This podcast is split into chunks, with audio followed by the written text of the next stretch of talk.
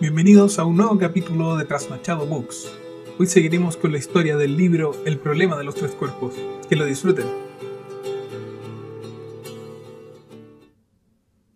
Capítulo 2 Primavera silenciosa Cordillera del Gran Gan. Dos años más tarde. ¡Árbol va! Tras aquel grito, un majestuoso alerce dauriano de tronco tan grueso como las columnas del Partenón se desplomó sobre el suelo. Iwan Chi sintió el temblor bajo sus pies. Cogió el hacha y la sierra y empezó a despejar el tronco de ramas.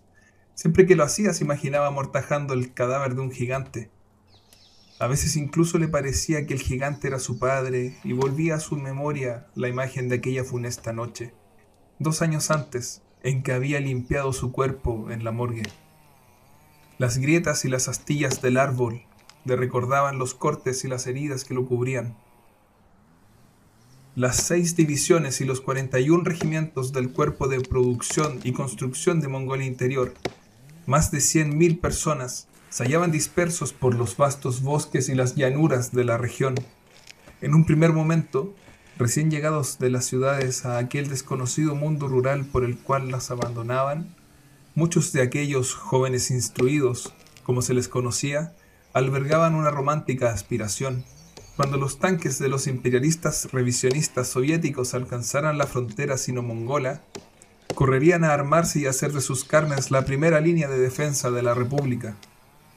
Aquella había sido, en efecto, una de las consideraciones estratégicas al crear el cuerpo, sin embargo, esa batalla que ansiaban librar parecía una gran montaña al fondo de una planicie, claramente real a sus ojos, pero tan lejana todavía que bien podría ser un espejismo.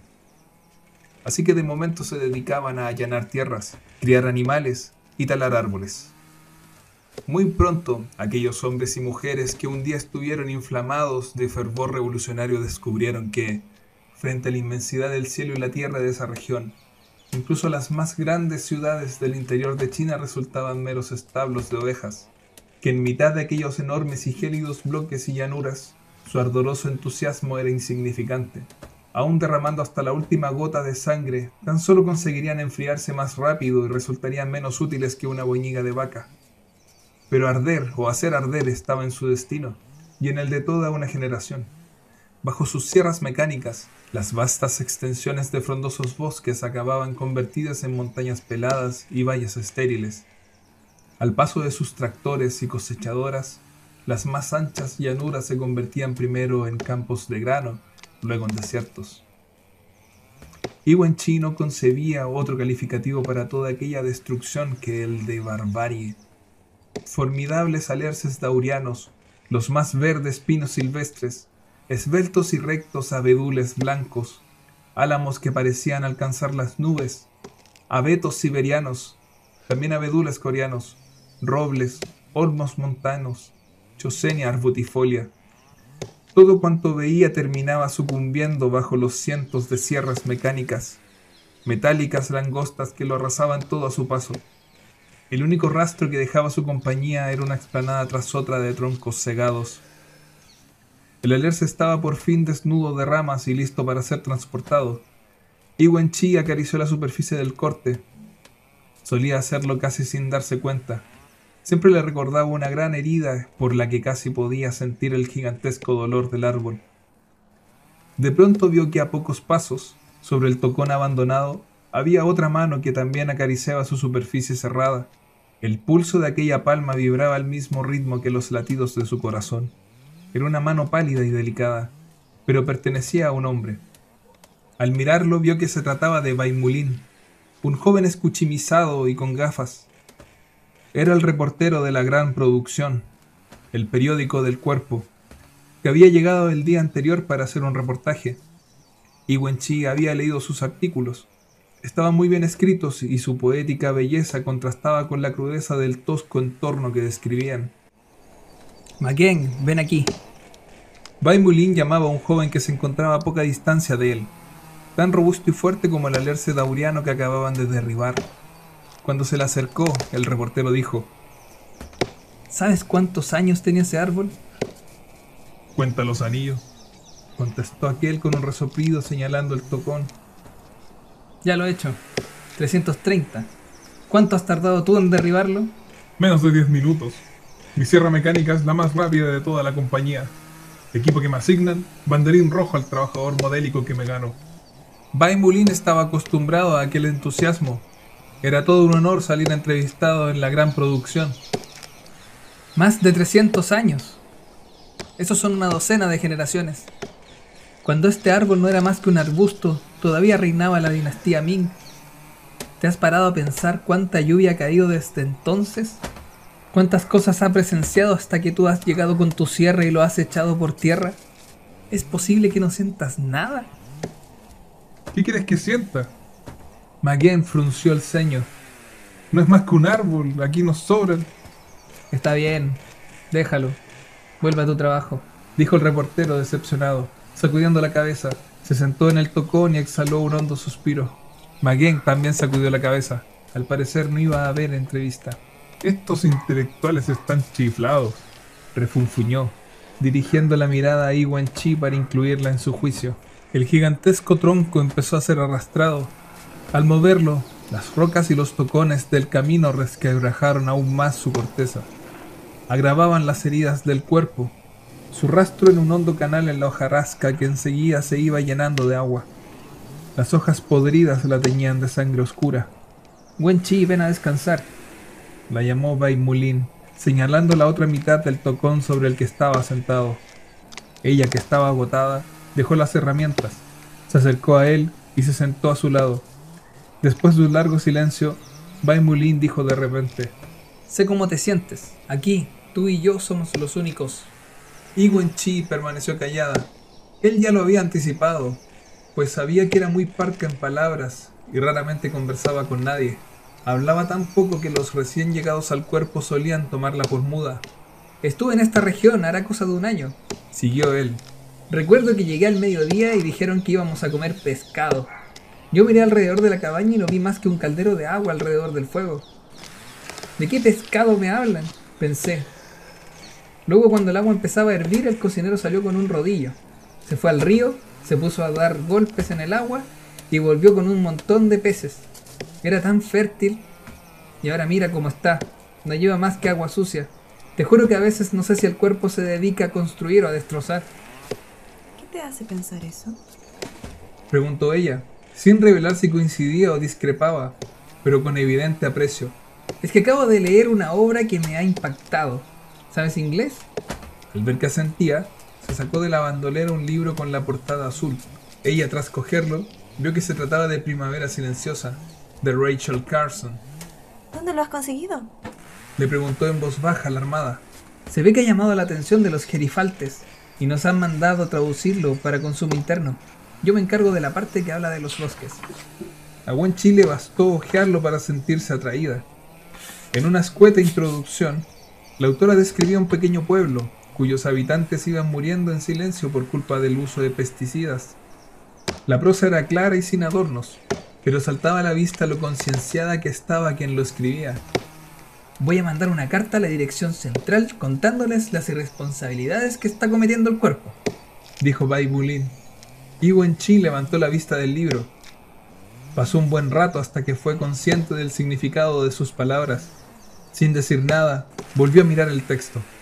Si quieres leerlo, te lo presto, pero no dejes que nadie lo vea. Ya sabes que estas cosas se levantó y echó un vistazo alrededor antes de marcharse. 38 años después, en sus últimos instantes, Iwen Chi recordaría la importancia de Primavera Silenciosa en su vida. Hasta tenerlo en sus manos, su joven corazón solo había sentido el inmenso dolor que la maldad humana podía provocar. Pero más tarde, tras su lectura, fue por fin capaz de enfrentarse a ella con la mente. Al principio el libro no le pareció nada especial, pero pese a abordar un tema tan concreto, el impacto medioambiental negativo causado por los pesticidas, el punto de vista de la autora logró cambiarla para siempre. Hasta entonces el uso de pesticidas le había parecido un hecho natural, si no positivo al menos neutro. Pero Kerson le hizo ver que, para la naturaleza, se trataba de un acto tan destructivamente nocivo como lo fue la revolución cultural. ¿Cuántas otras acciones humanas que parecían habituales o incluso beneficiosas terminaban siendo malignas? La respuesta más lógica que lograba dar a esa pregunta resultaba oscura y espeluznante. Quizá la relación entre la humanidad y la maldad fuera la misma que había entre el océano y un iceberg que flotaba en su superficie. A simple vista no parecían lo mismo, pero en realidad estaban hechos de una misma esencia, el agua, solo que en estados distintos. Al igual que ella siempre había concebido la gloriosa revolución cultural como una gran perversidad. Ahora Richard Carson consideraba pernicioso un hecho tan normal y positivo como el uso de pesticidas. Era por tanto posible que todos los actos de la humanidad en su conjunto fueran malignos, que la maldad fuera la esencia del hombre y que cada individuo solo la reconociera bajo ciertas formas. La posibilidad de que el ser humano llegara a alcanzar por sí mismo un auténtico despertar ético resultaba así tan ridículo como imaginar que uno podría despegar los pies de la tierra a base de tirarse el pelo. Necesitaba la ayuda de una fuerza externa. Aquella idea guiaría su destino hasta el final de su vida. Al cabo de cuatro días, Iwen Chi fue al barrancón de visitantes para devolverle el libro a Bai Mulin. Cuando abrió la puerta lo vio tumbado en la tierra, exhausto y completamente cubierto de barro y serrín. El reportero se levantó al acto. ¿Has estado trabajando? Preguntó ella. Llevaba tantos días paseándome de brazos cruzados. Me he dicho que era hora de arrimar el hombro y ya sabes, el espíritu de la revolución. Ah, hemos estado en pico radar. La vegetación era muy densa. Las hojas podridas me llegaban a las rodillas. Temo haber cogido algo al respirar aquel aire. ¿Pico radar? A ella le sorprendió escuchar aquel nombre. Sí, teníamos que realizar una misión urgente. Despejar el perímetro de árboles para crear una zona vallada. Pico Radar era un lugar envuelto en misterio. Aunque ese no era su nombre oficial, lo llamaban así por la gran antena parabólica que lo coronaba. En realidad, cualquiera con un mínimo de conocimiento sabía que no se trataba de un radar, pues si bien su orientación cambiaba a diario, jamás se movía de forma constante. Al cruzarla, el silbido del viento se oía desde lejos. Lo único que Iwen Chi y los demás miembros de su compañía sabían a ciencia cierta sobre Pico Radar era que se trataba de una base militar. Según los aldeanos, al construirla, tres años antes, el ejército había movilizado a infinidad de personas para realizar una carretera hasta la cima y tender el cableado eléctrico.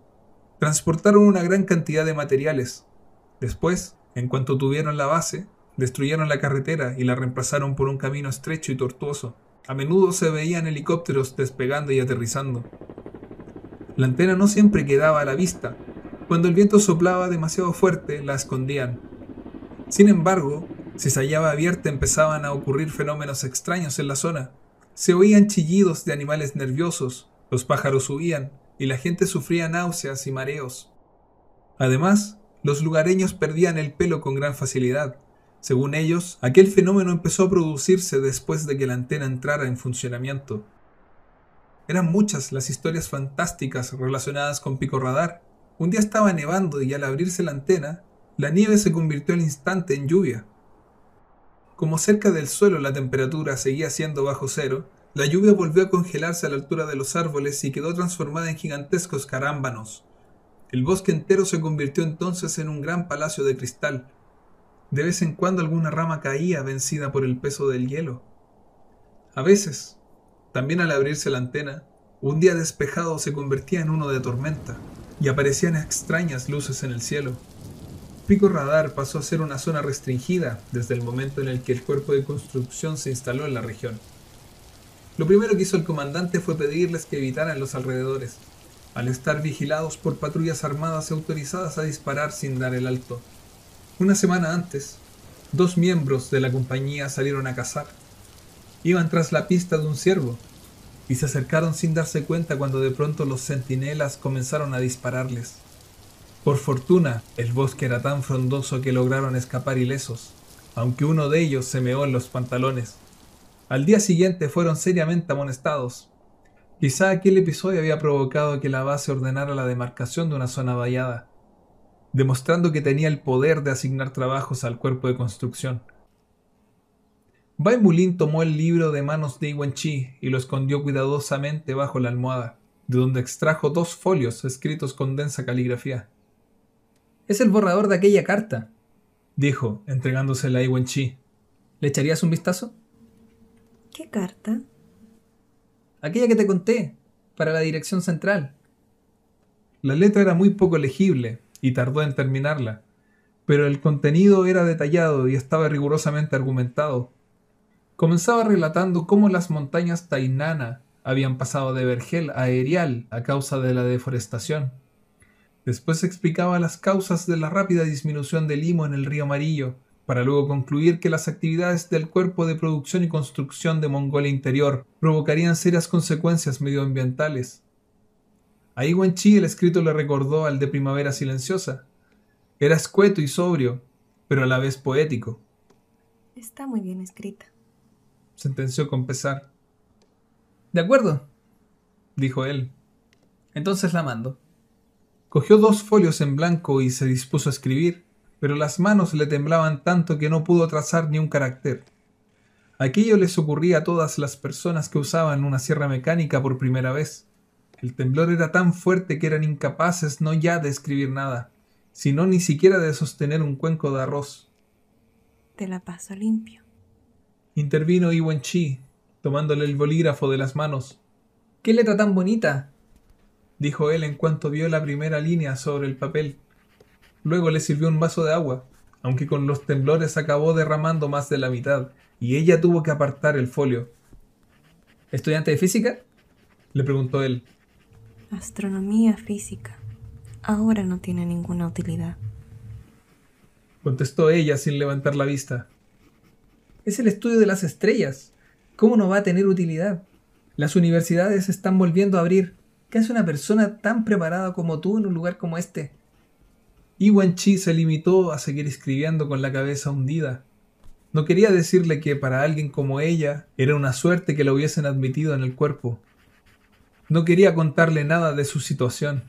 Tampoco iba a servir de mucho. En la habitación solo se oía el roce del bolígrafo sobre el papel.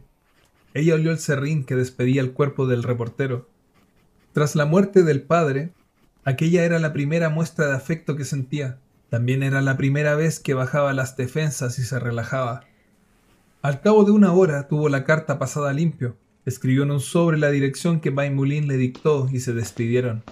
Camino de la puerta, se volvió en un impulso. Dame el abrigo, te lo lavaré. Dijo, al instante sorprendida por su osadía. Ah, no, eso sí que no. Se negó él. En esta compañía las camaradas trabajáis tanto o más que un hombre. A descansar que mañana a las seis hay que ponerse en marcha. Por cierto, Wen Chi, pasado mañana regreso al cuartel general de la división.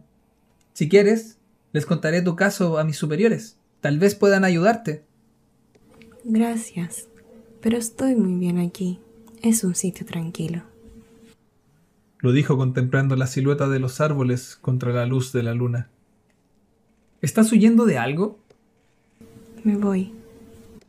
Susurró ella y cumplió su palabra. Tras ver desaparecer su esbelta figura, Baimulin observó la arboleda.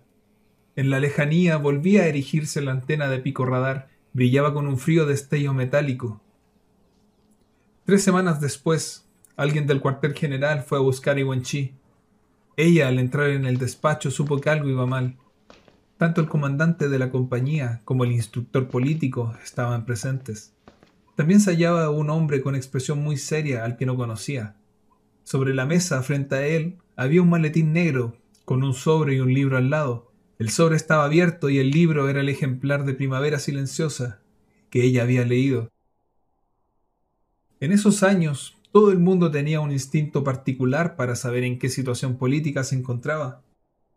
Pero Iwan Chi lo había desarrollado especialmente. Al acto sintió que el mundo a su alrededor empequeñecía y la atrapaba. Iwan Chi, dijo el instructor político. Este es el director Chang, del Departamento Político de la División. Está aquí para investigar. Esperamos que colabores y digas la verdad. ¿Eres la autora de esta carta? Le preguntó el director Chang, extrayendo una misiva del sobre. Ella hizo ademán de cogerla, pero el hombre la retuvo en sus manos mientras se la enseñaba página por página. En la última, aquella en la que estaba más interesada, no encontró ninguna firma. En su lugar ponía las masas revolucionarias. No, no, no. Dijo repetidamente, presa del pánico. Yo no soy la autora. Pero esta es tu letra. Sí, pero me te pasa la limpia otra persona. ¿A quién? Hasta el momento había aguantado estoicamente todas las injusticias que le había tocado sufrir en la compañía, sin protestar ni implicar a nadie. Sin embargo, esta vez era distinto. Sabía muy bien lo que aquello suponía. Aquel reportero de la gran producción que estuvo de visita la semana pasada se llamaba. Iwen Chi. Interrumpió el director Chang. Sus ojos negros la escrutaban. Déjame que te advierta una cosa. Si arrastras contigo a terceros solo conseguirás agraviar tu problema. Hemos hablado con el camarada Bai Mulin y sabemos que lo único que hizo fue mandar la carta desde Jojot, siguiendo tus instrucciones y sin conocer el contenido de la misma. ¿Eso ha dicho? Un velo negro ensombreció su mirada. Obviando la pregunta, el director Chang tomó el libro en sus manos. Claramente tu carta se inspiró en esta obra. Mostró el libro al comandante de la compañía y al instructor político. Primavera Silenciosa se publicó en Estados Unidos en 1962 y tuvo mucha influencia en el mundo capitalista. Sacó otro ejemplar del maletín. La portada era blanca y tenía el título mecanografiado. Esta es la traducción al chino. Las autoridades la distribuyeron entre algunos dirigentes para su crítica. El veredicto es claro. Se trata de una perniciosa obra de propaganda reaccionaria que expone una teoría apocalíptica y disfrazada de idealismo histórico. Con la excusa de tratar el deterioro medioambiental, intenta justificar la gran corrupción que reina en el mundo capitalista. El contenido es extremadamente reaccionario. Ese libro musitó ella, vencida por los acontecimientos. tampoco es mío. El camarada Baimulin fue asignado como traductor por las más altas instancias, de modo que, en su caso, la posesión de dicha obra era del todo legítima. Por supuesto, es responsable de haber permitido que la robaras mientras estaba en su guardia y custodia. Ahora su lectura te ha dado armas intelectuales para atacar al socialismo. A partir de entonces, Iwen Chi guardó un profundo silencio.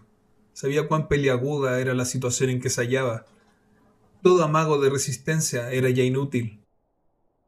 Al contrario de lo que afirman muchas fuentes históricas, Bai Mulin no intentó incriminar a Iwen Chi desde el primer momento. La carta que dirigió a la dirección central probablemente estuvo motivada por su gran sentido de la responsabilidad, pecando de extrema confianza.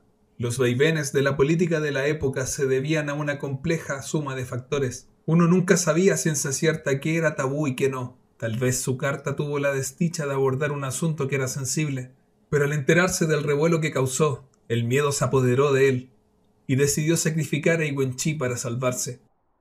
Medio siglo más tarde, los historiadores coincidirían en que ese suceso de 1969 supuso un punto de inflexión en la historia de la humanidad. Bai Mulin llegó a ser una figura histórica, aunque él ni lo buscó ni tampoco lo supo. Los académicos glosan su pobre vida de la siguiente manera. Continuó trabajando en la gran producción hasta 1975, cuando el cuerpo de producción y construcción de Mongolia Interior fue desmantelado. Luego lo mandaron a una ciudad del noreste de China para incorporarse a la Asociación de la Ciencia, hasta principios de los 80. Entonces abandonó el país y se marchó a Canadá para dar clases en una escuela china de Ottawa hasta 1991, año en que murió de un cáncer de pulmón. Que se sepa, no volvió a mencionar el nombre de Wenchi. Tampoco consta si se sentía responsable de sus actos. Wenchi, aquí siempre nos hemos portado muy bien contigo, le dijo el comandante de la compañía, exhalando una espesa bocanada de humo de tabaco mujé, con la vista puesta en el suelo. Debido a la clase a la que pertenecía tu familia y dados tus antecedentes, has sido siempre considerada una sospechosa política. Y sin embargo, aquí te hemos tratado como una más. ¿Cuántas veces te hemos hablado, tanto tu instructor político como yo mismo, sobre tu tendencia a aislarte de los demás y tu falta de motivación? Todo por ayudarte. Y mírate ahora, cometiendo un error tan grave. Yo ya dije que estaba muy resentida por lo que pasó durante la Revolución Cultural. Apostilló el instructor político. Que esta tarde dos hombres la escolten hasta el cuartel general de la división junto con las pruebas de su crimen, sentenció el comandante. Llamaron a sus compañeras de celda, una a una, hasta quedarse solas. El montoncito de carbón que había en un rincón de la celda se había apagado por completo. El fuego de la estufa llevaba rato extinguido y nadie venía a reavivarlo. Hacía mucho frío y Iwan Chi se cubría el cuerpo con una manta. Antes del anochecer fueron a verla dos militares. Eran una mujer y un hombre. Ella, de mayor edad y dirigente del partido, fue anunciada por su acompañante como la representante militar del Tribunal Intermedio del Pueblo. Me llamo Chen Juan. Saludó la mujer. Tenía unos cuarenta años, llevaba gafas de montura gruesa y vestía uniforme militar. Su rostro era amable y saltaba a la vista que de joven había sido hermosa. Su sonrisa emanaba simpatía. Iwen Chi era consciente de lo inusual que resultaba que un oficial de tan alto rango se interesara por su caso. Asintió con la cabeza, cautelosa, y le hizo un sitio en el camastro para que se sentara. Pero qué frío hace aquí. ¿Y la estufa? Preguntó mirando con gesto reprobatorio al director del centro de detención, que guardaba en el exterior. ¡Qué jovencita! exclamó a continuación, observándola de cerca mientras se sentaba a su lado. Más incluso de lo que me imaginaba. Bajó la cabeza para hurgar en su maletín y añadió: Wen Chi, tú lo que estás es confundida. ¡Ay! ¡Tanto leer! Por fin halló lo que buscaba. Extrajo un grueso montón de folios y la miró con afecto. No pasa nada. Eh, a tu edad, ¿quién no ha cometido algún error? Yo misma, sin ir más lejos. De joven, formé parte de la compañía de teatro del Cuarto Ejército de Campo. Un día, durante una sesión de formación política, se me ocurrió sugerir que China dejara de ser independiente y se uniera a la URSS porque así el comunismo internacional se fortalecería. Inocente de mí. Pero, ¿quién nos ha equivocado alguna vez? Los errores no deben pesarnos en la conciencia. ¿De qué sirve?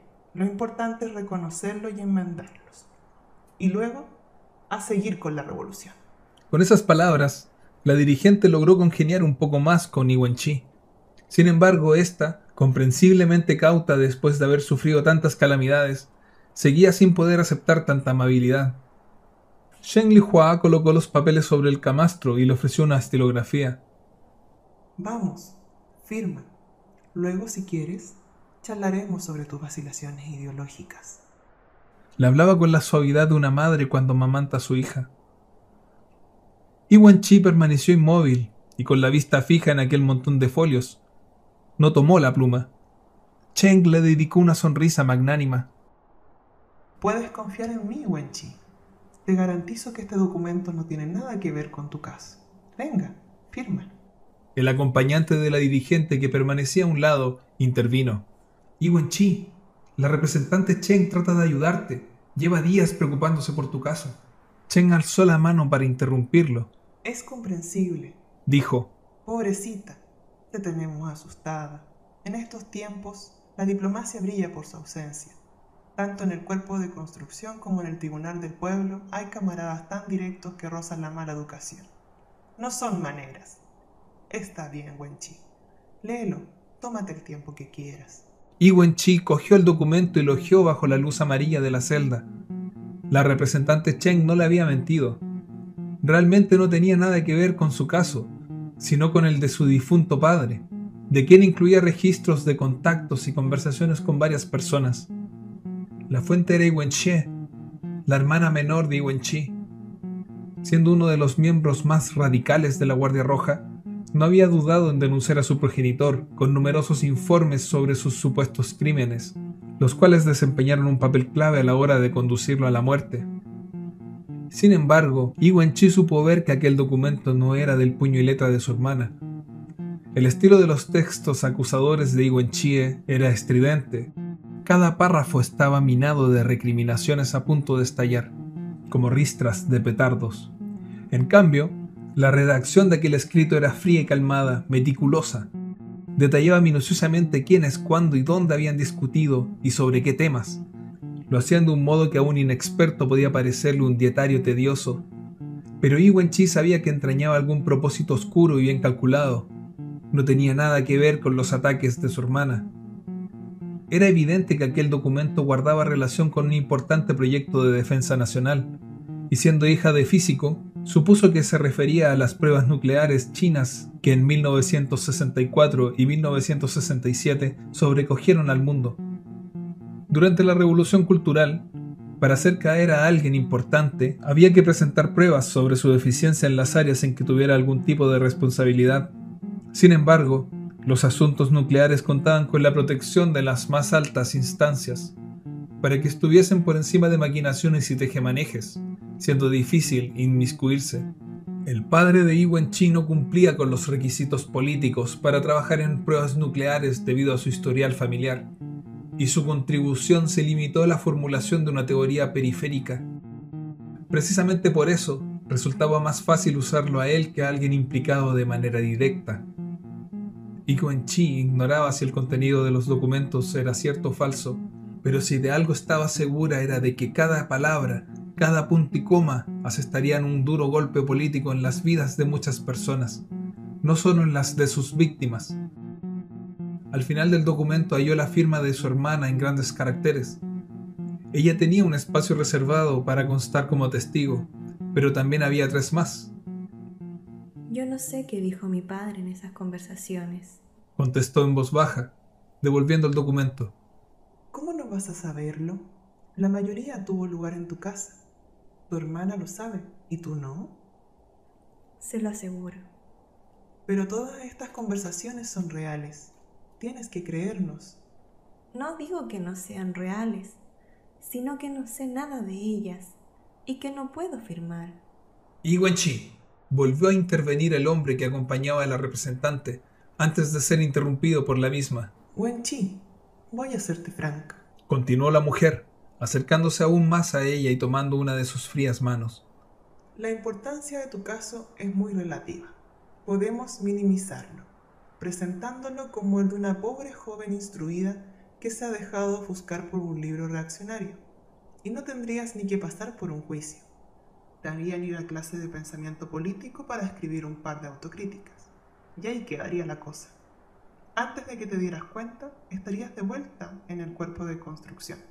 Ante un caso así, tanto la Fiscalía como los tribunales tenderán a ser más severos que tolerantes por miedo a pisar algún callo en un veredicto. Si no gustara, lo primero podría ser considerado un error administrativo, lo segundo, una traición. Todo esto te lo digo confidencialmente. Entonces el acompañante añadió, la representante Chen solo intenta salvarte. Tú misma lo acabas de ver. Tres testigos más han puesto su firma. ¿De qué va a servir negarte? Wenchi piensa con claridad. Así es, Wenchi, retomó la dirigente. Se me rompe el corazón al pensar que la vida de una joven instruida como tú puede acabar arruinada por algo como esto. Lo que quiero es ayudarte. Por lo que más quieras, haz el favor de colaborar. Mírame bien. ¿Tú crees que puedo desearte algún mal? Y Wenchi solo veía la sangre de su padre. Representante Chen, no tengo constancia de lo que veo escrito, así que no voy a afirmarlo. Shen Lihua enmudeció. Clavó los ojos en Iwan Chi durante unos instantes en los que el frío aire de la celda pareció solidificarse. Lentamente volvió a meter el documento en su maletín y se puso en pie. Su expresión seguía siendo afable, pero ahora parecía fijada al rostro como una máscara de yeso. Todavía con aquella sonrisa piadosa, se fue al rincón donde estaba el cubo para lavarse, lo cogió y con calma precisa y deliberada, vertió la mitad del agua sobre Iwen Chi y el resto sobre su manta. Luego se volvió, tiró el cubo al suelo y abandonó la celda. Zorra testaruda, murmuró con rabia al salir. El director del centro de detención fue el último en desaparecer. Mirando con frialdad a Iwen Chi, empapada y goteando, Cerró la celda de un portazo y echó el pestillo con un chasquido metálico.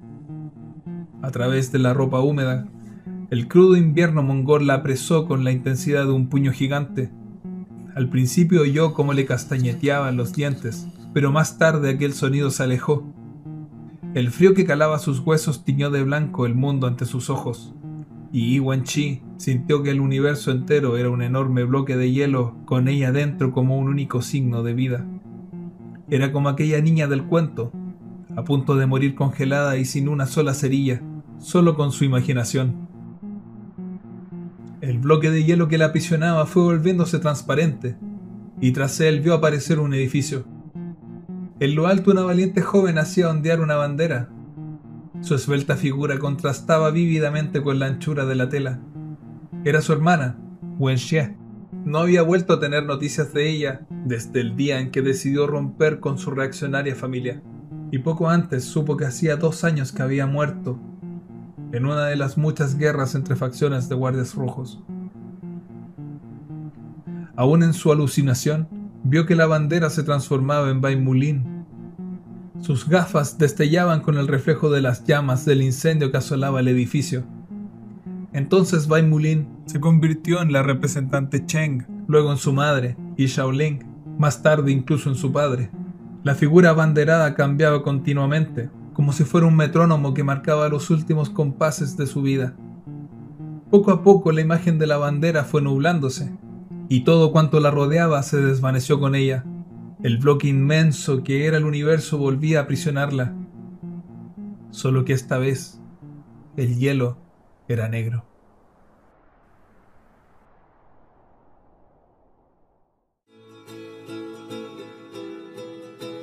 Aquí termina el nuevo capítulo de Trasnochado Books.